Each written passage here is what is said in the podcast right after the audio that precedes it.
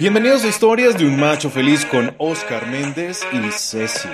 Entrevistas, historias, reportajes, herramientas y claves para hombres que entrenan sus emociones, se ponen los pantalones y se atreven a ser machos de verdad. Bienvenidos.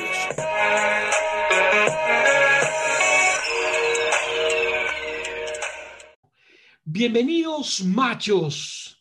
Tengan ustedes una feliz semana. Hoy tenemos un tema maravilloso, del dolor al honor. Y encontramos este tema involucrado con suicidio versus feminicidios, implicaciones socioculturales y familiares. Y hoy, a diferencia de todos los programas donde tenemos un experto eh, con especialización, maestría, doctorado, magíster, hoy tenemos una experiencia maravillosa y es la vivencial. Tenemos un testimonial. Nos acompaña Luis Andrés Torres, filósofo, especialista en gestión cultural y que hoy nos va a contar y nos va a compartir un poco de su vida para que los machos entiendan este tema del dolor al honor. Y Ceci, ¿cómo estás? Ceci, saluda por favor.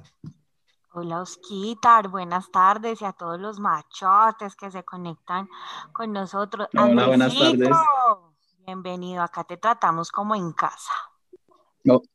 Eso espero, Ceci. Hola. Hola Luis, bienvenido, saluda por favor. Hola Ceci, hola Oscar, buenas tardes, ¿cómo están?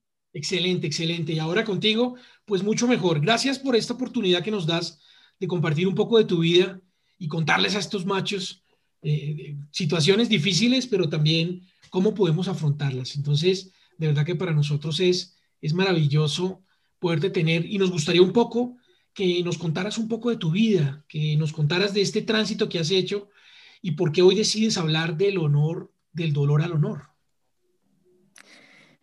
Bueno, em, empezamos con una excelente pregunta eh, y más excelente, interesante, porque creo que es la que motiva realmente para hacer ese camino del dolor al honor, que no es fácil, absolutamente no es fácil, más para los machotes. no es fácil, no es fácil eh, tener que eh, permitir dejarse sentir un poco. Sí, creo que eso también hace parte de lo que es una transición de un duelo, ¿no? Dejar eh, vivos ciertos sentires que muchas veces los machotes reprimimos, ¿no? El no llorar, el no abrazar, el que yo puedo solo.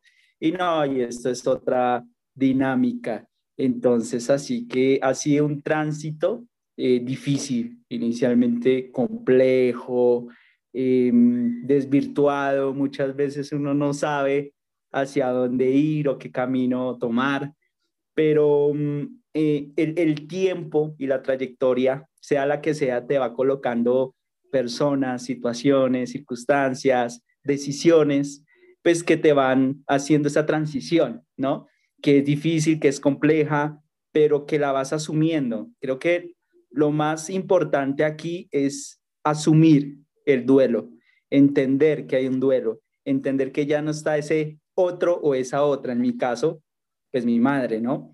Entonces, mm, eso es muy importante porque, bueno, las primeras etapas es eso, no está y porque mi mamá no está, eh, la negación total, ¿no? Entonces, es asimilarlo y en no cohibirse. Creo que ahí está realmente la clave. No cohibirse, vivirlo, sentirlo. Eh, hace parte pasar por esa transición. ¿Listo? Entonces, creo que hay que romper también ciertos prejuicios y paradigmas que hay con respecto a que el hombre no puede llorar eh, o no puede tomarse su espacio para no salir, para no querer hacer cosas o porque es el hombre de la casa, entonces tiene que seguir su vida y su cotidianidad como si no hubiera pasado absolutamente nada.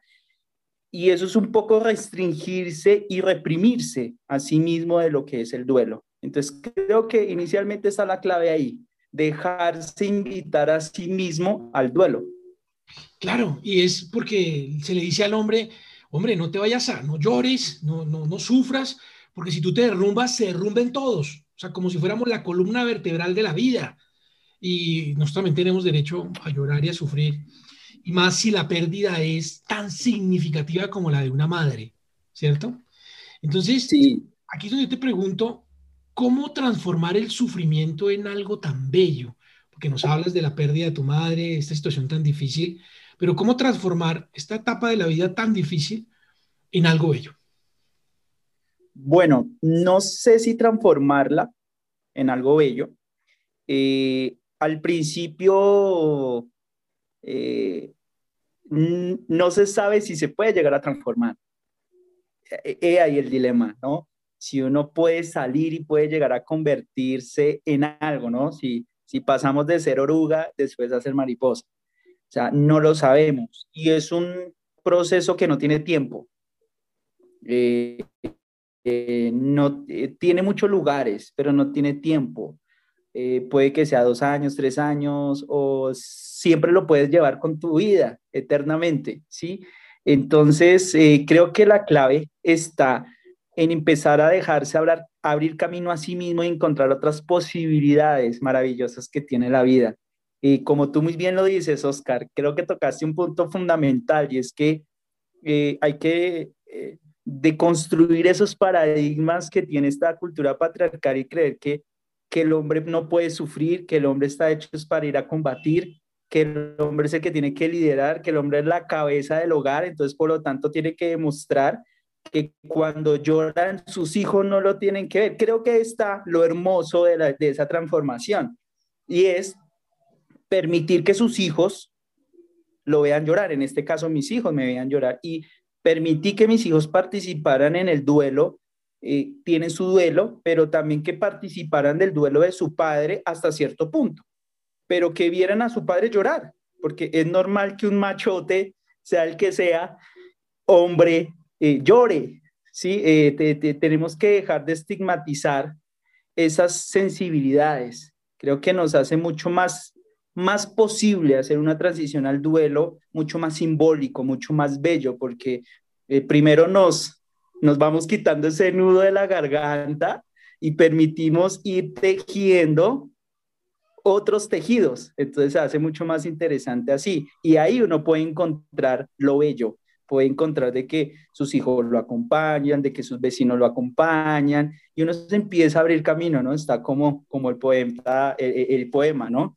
Eh, el, de, de Siderata, el, abrirse camino al andar, un poco es ese, esa simbología. Oye, Andresito, te voy a decir Andresito porque yo soy muy cariñosa, no se me ilusione tampoco. Pero acá nos tratamos con mucho afecto. De todo esto que tú estás hablando, a mí me surge una pregunta y es, ¿qué hacer para evitar entonces quedar sumergidos en ese dolor del cual estás hablando? Bueno, es difícil porque pues pasé por eso, lo viví mucho tiempo, eh, me sumergí hasta, yo creo que un poco más allá del fondo, pero ese fondo te permite tener un piso. Eh, no estoy diciendo que todos tenemos que llegar al, al, fondo, pero por lo general todos tenemos que llegar a ese fondo, sea el que sea. No es medible, pero cuando tú lo tocas, es la manera de poder entender que hay un piso, y ese piso te permite poder mirar que más abajo no puedes llegar, más abajo no puedes llegar eh, y hay que empezar a subir, hay que empezar a subir. Claramente, em, ¿cómo lo hice a través de mi experiencia? Pues eh, yo tuve un proceso de intento de suicidio en el año 2019, el día de mi cumpleaños. Eh, mi mamá llevaba un año y un mes aproximadamente fallecida y el último cumpleaños que yo había estado era con ella, era con ella, eh, en, en la casa donde yo estaba viviendo. Entonces se vinieron muchísimos recuerdos. Ese ha sido mi piso, ese ha sido mi fondo. ¿Cómo salí de ese fondo? Y bueno, me, me tuve que dar la pela a mí mismo, me, me tuve que, que autodeconstruir a mí mismo tuve que empezar a comprender que hay otras vidas y que yo tomaba la decisión de vivir. Y ahí empecé un poco con este juego, de, de también eh, pasar ese camino de del dolor al honor, no por ella, sino por mí mismo. Y creo que ahí, es, ahí está la clave.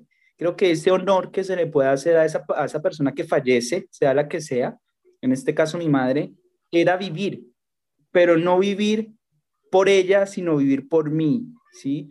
Porque quería continuar mis proyectos, porque tengo una familia, porque tengo amigos, porque tengo un mundo por explorar. Y ahí empecé a encontrar que podía escalar. Entonces empecé a escalar, a subir de a pequeños peldaños. Esto es muy clave. Esto no es de la noche a la mañana, no es dar grandes saltos, sino de a poquito ir escalando, ir escalando, porque hay un sufrimiento mental eh, psíquico muy grande y eso también se ve reflejado en tu cuerpo, ¿no? Yo bajé más de 16 kilos eh, y era una cuestión también de que no me alimentaba bien, no dormía bien.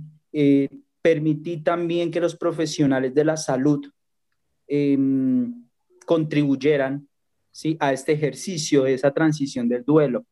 Entonces empecé a comprender ciertas dinámicas que permitieron, por ejemplo, mejorar mi sueño, permitió que pudiera tener un sueño balanceado y eso me permitió tener decisiones en la vida, ¿sí? El sueño es muy importante, ¿sí? Eh, si nos tenemos que medicar, bueno, nos medicamos, hace parte también de esta, de esta conjunción que realmente es supremamente importante.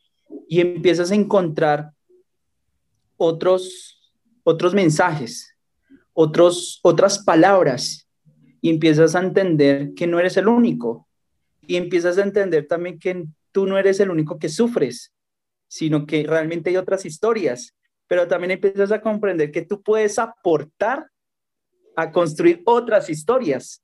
Entonces ahí uno empieza a escalar y uno empieza a escalar. Eh, y otra cosa, no somos los únicos machotes que nos pasa, somos muchos machotes los que estamos en esto. Cuando yo llegué a la clínica de La Paz, éramos muchos hombres, muchos hombres en otras situaciones, no solamente por duelo, en otras situaciones. Entonces, entonces uno dice, bueno, empieza a comprender que estos temas son también política de salud pública, que hay que romper esos tabús también y empiezas a generar otras, otras discursividades. Entonces creo que es la manera de hacerlo, no es la única, fue la mía, fue la mía, pero sí hay que permitir un poco que el, que el mundo te abrace, ¿sí? Eh, en esto es muy importante los abrazos, ahora más que no podemos darnos abrazos. es más difícil, es más difícil ahora. más difícil, mucho más difícil. Claro, es lo ideal en un proceso de duelo, tener a alguien que, haya, que haga contención y a través de un abrazo se da contención. A pesar de que los hombres no abrazan, Luis, los hombres no damos abrazos. Pero aquí entre yo soy el, el, el, el, uno o somos dos sobrinos, pero creo que puedo decir que sí, el único sobrino que saluda a sus tíos de beso. Yo saludo a mis tíos de beso en la mejilla me encanta y cuando yo siento que no los beso en la mejilla es como, como, si no los hubiera saludado. Claro, no, y eso es muestra de respeto y de, y de afecto, eso no deja uno de ser macho por besar en la mejilla a otro hombre y sobre todo a su padre o a alguien que uno quiere y ama con tanto, con tanto amor y abrazar, eso no, no es, eso está muy bien, abrazar ayuda a contener. Pero, pero yo quisiera que tú nos contaras un poco, y yo sé que nos estás abriendo tu corazón y tu vida, pero pero la idea es que la gente entienda y sobre todo los hombres entiendan que, hay situaciones difíciles en la vida y la pérdida es una situación gravísima en la vida de los hombres y más cuando se pierde a la madre, porque la madre es pues quien nos trae a este mundo, la que nos crea, la que nos, nos cuida, la que nos da contención, la que siempre está ahí para nosotros, sin importar quiénes seamos o cómo seamos. Eh, y esa pérdida pues es, es desligarse un poco de la tierra, es perder un cordón umbilical con, con la Pachamama de alguna u otra manera. Pero, pero hay situaciones difíciles. La pérdida de la madre es una de ellas, pero hay otras más difíciles. Y pueden haber un nivel de evolución del dolor eh, con, con, este entramado, llamémoslo así, eh, con la pérdida de una madre, por ejemplo, cuando en él se ve un proceso de, de, homicidio, cuando hay una situación eh, oculta, ¿sí? que genera mucho, mucho desacierto y mucho descontrol, pues porque eso genera mayor duda y mayor dolor. Y, sin encontrar la verdad y la reparación, pues hacer un duelo es muy difícil. Lo vemos aquí en Colombia con estas, con estas parejas o con estos hombres que pierden a sus madres o a sus esposas o a sus hijas en violencia, en, en situaciones donde, donde es más difícil hacer el duelo porque no hay justicia y reparación, porque no hay cómo, cómo enterrarlas o el saber por qué o el saber dónde están cuando son desaparecidos, que es algo muy complejo. Que, es lo que queremos plantear, digamos, en este podcast, porque sí, es difícil perder a la mamá, pero esa connotación sumada de otra clase de características hacen que el dolor sea mayor y muy intenso. ¿Y qué hacer cuando esa situación se presenta? Tú has recorrido un camino que si quieres nos lo puedes contar eh, y quisiera que los hombres entendieran que hay un camino doloroso que se vive y que también se puede resultar positivo. Claro, hay que transitarlo. Pero hombre, que podemos salir adelante. Sí, que podemos salir adelante. No sé si quisieras compartirnos y contarnos. Sí, a mí eh, yo, yo recuerdo mucho las palabras de, de mi terapeuta que me dijo alguna vez que es difícil pero no imposible. Y esas palabras se me incrustaron muchísimo en mi, en mi corazón y en mi cabeza, porque sí, es difícil, es desgarrador lo que tú decías, es el cordón umbilical que se corta de la relación de lo femenino. Eh, yo tenía una relación súper, súper amorosa con mi madre de amigo, mi mamá fue madre a los 17 años, me llevaba a la universidad distrital, muchas veces me perdí en la universidad distrital porque esa universidad, pues, con 8 o 9 años me perdía. Em, fuera eso, las bibliotecas iniciales eran libros de filosofía, de sociología, de antropología.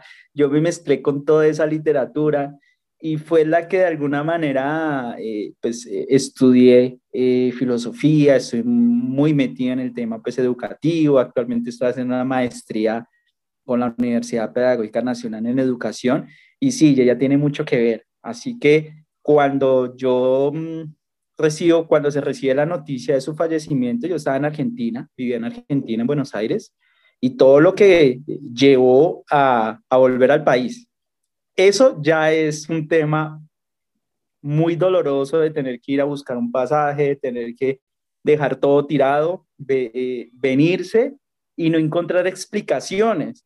Es decir, eh, la muerte de mi madre está rodeada de mucho misterio, eh, su expareja nunca dio explicación alguna, actualmente hay un proceso ante fiscalía, se está investigando un presunto feminicidio,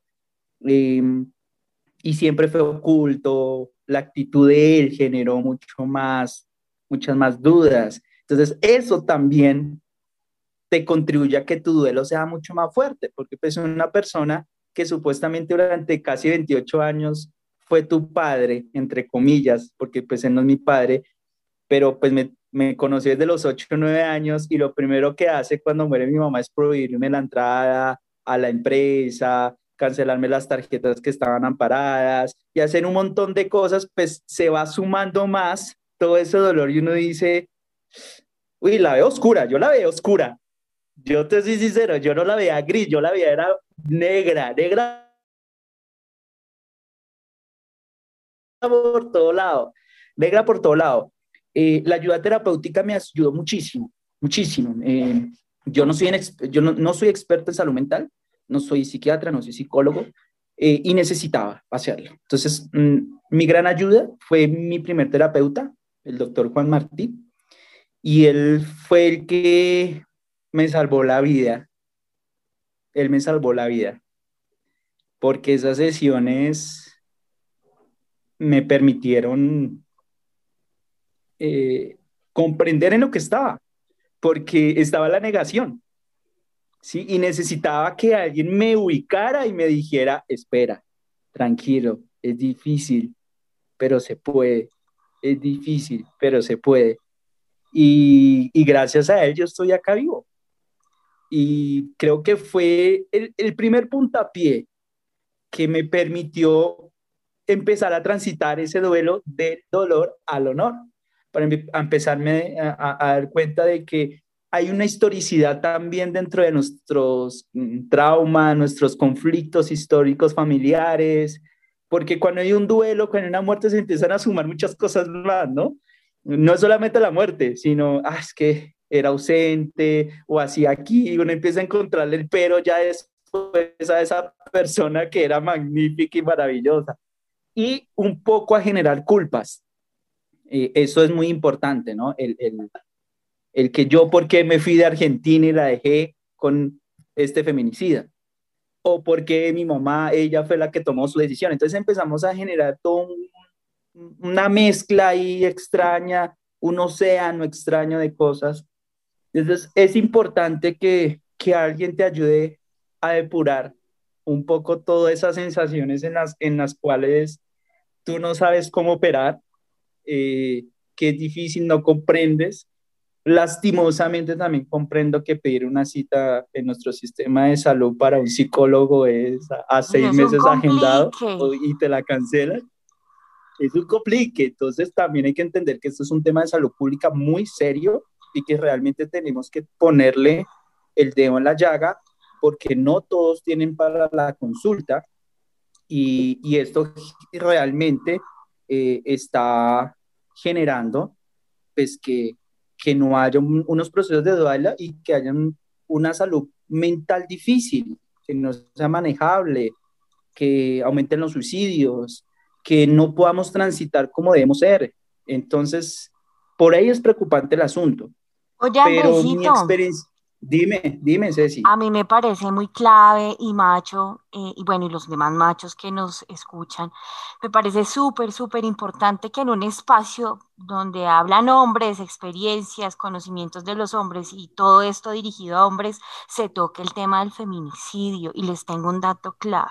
El feminicidio es la expresión máxima de odio y discriminación contra las mujeres y por el hecho de ser mujeres nos asesinan. Entonces me parece súper clave que toquemos estos temas porque no pueden seguir quedando en lo oculto, como dices tú, y bueno, y con todo esto del, del, duelo, que significa, no sé, cuando, cuando una escucha el duelo, uno como que le vienen cosas a la cabeza de que es algo terrorífico, oscuro, como intocable. Y yo quisiera hacerte una pregunta, Andresito, y es, en todo este recorrido camino del, del cual nos, nos, nos, nos relatas, ¿cómo saber si vas por el camino correcto en este momento? Y... Sí, sí, esa pregunta está fuerte. Sí, sí, brusca no, brusca no. Como, le he dicho, brusca no. Pues, sí, sí, dígale que brusca no. Eso es como cuando el, el, el, el docente le manda a leer a uno, el, le, tome, lees ese libro para el parcial y pregunta lo que no está en el libro. Y uno dice, ¿y para qué me mandó a leer el libro si no me va a preguntar lo que está en el libro? Algo así, sí, Algo así, sí, brusca, no, pues mira, eh, ¿Cómo sé si voy por el camino correcto? No lo sé. Lo, lo, que sí estoy seguro es que ya no soy el mismo Andrés de hace dos años y medio. No lo soy. Ni a nivel físico, porque no solamente bajé de peso, pero después tuve eh, unos procesos pues, de e, ejercitación física. Sigo haciéndolo porque pues, es importante también tener una salud física. Y no soy el mismo Andrés a nivel mental Sí, eh, eh, inclusive la otra vez una compañera que no había visto un programa que me hicieron en un canal hace un par de tiempo me decía, Andrés, usted está cambiado físicamente y hasta habla distinto. Entonces ahí es cuando tú te das cuenta que vas por el buen camino. Claro, porque pues si te ven, bueno, greñudo sí estoy, ¿para qué? Ese es el, ese es el greñudo si no voy a casi, si no voy a O sea que acá no se vale pedir la vueltica, la vueltica no. se vale, se vale, se vale. es el programa de la mañana, mija, ese es el programa de las mañanas. Entonces, y cuando tú empiezas a empoderarte del duelo, el duelo es una cosa difícil y lo que Ceci dice es verdad y es hermoso, eh, porque la muerte, que entenderla como también parte de un ciclo vital, eh, me llama muchísimo la atención y bueno, quiero compartir eso, pero mi hija, eh, mi hija tiene cinco años y mi hijo tiene nueve. Cuando muere su abuela, nosotros convertimos a la luna en su abuela para hacer el proceso del duelo. Y ella cada vez que ve la luna, dice, papá, la abu de la luna, mándale un beso. Ah, eso me mata. Eso me mata porque quiere decir que entonces el duelo ya es otra cosa, ya no está más allá, ya está más acá, eh, que esa muerte no está como algo que, que nos cortó, que nos, que nos dejó de ser. No, entonces ya el agua de la luna me manda besos, eh, se sueña con ella, mi hijo también. Entonces hay unos procesos de duelo distintos. Entonces eso significa que estamos por el buen camino y que se debe nombrar. Lo que no se nombra no existe. La muerte y el duelo hay que nombrarlo. El llanto hay que nombrarlo. El dolor hay que nombrarlo. Entonces, en ese aspecto, yo ya no soy el mismo Andrés, inclusive esa transición del dolor al, honor se ha hecho a través de acciones concretas, ¿sí? Eh, de ir en conjunto a través de compañeras del colectivo de Suacha, de Asamblea de las Mujeres, de hacer manifestaciones. Y de alguna manera yo la semana pasada tuve uno de los mejores regalos que me pueden haber dado en este proceso de duelo y de lucha combativa que eh, y fueron unos estudiantes de un colegio, del Colegio Santa Ana, acá de Suacha, que me enviaron unos escritos diciéndome que de niñas, estudiantes, me decían que, que ellas me reconocían como un líder en la lucha contra la violencia de género, que ellas me, que gracias por empoderarme, porque ya no era la lucha en esclarecer la muerte de una, sino era la lucha de muchas voces que habían sido silenciadas. Entonces ahí es donde yo digo, voy, voy, voy, por buen camino, voy por buen camino. Y no, es un, y no es por un camino que probablemente yo quisiera. Es porque de alguna manera al principio fue en búsqueda de, de una lucha particular y que sigue siendo, pero ahora es una lucha social, es una lucha pública, es una lucha en conjunto, ya no es, ya no soy yo eh, como Andrés, sino empecé a encontrar que hay familias, que hay hermanas, que hay tías, que hay compañeras, que hay un, compañeros, empecé a darme cuenta que en esta lucha somos muchos machotes, muchos machos, muchos machos, y decimos, eh, eh, eh, eso es esa, esa transformación del dolor al honor, de lo bello hacia lo bello, hacia ya no soy el mismo Andrés, ya no soy el mismo Andrés. Em, no sé si será el, camino correcto o si yo esté convencido que sea lo mejor. En este momento soy feliz. Puedo decir que hace muchísimos, hace dos años y medio, no podría haberme sentido tan feliz como en estos días en haber recibido unas cartas de unos estudiantes que estaban hablando sobre violencia de género y, y me escribieron las cartas y me las enviaron. Entonces, eso me puso muy feliz, inclusive lloré y mi jefa me decía, ¿y ahora por qué llora?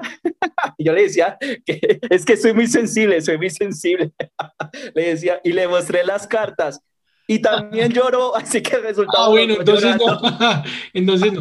Yo te voy a ayudar, yo te voy a ayudar, Luis, con esa pregunta, porque es que estuvo muy dura, ese sí nos tiró duro, ¿sí o no? Yo te voy a ayudar. Yo voy a leer esto. Esto es de René Juan Tosero y dice así: Si quieres cruzar el río, no te detengas en la orilla.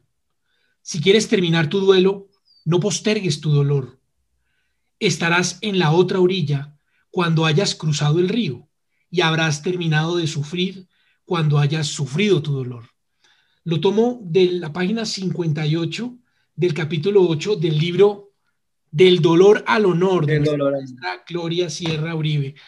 Y te quería ayudar con eso porque de verdad que, nos, nos, ayudas un montón, Luis, eh, contando una historia tan dura como la tuya y siendo un ejemplo, yo diría que dos luchas y, y te debes de sentir muy orgulloso hoy por lo que te voy a decir. Eres un referente para las mujeres en violencia de género, pero eres un referente de los hombres en resiliencia del dolor. Y eso es muy importante y te lo agradecemos de verdad un montón.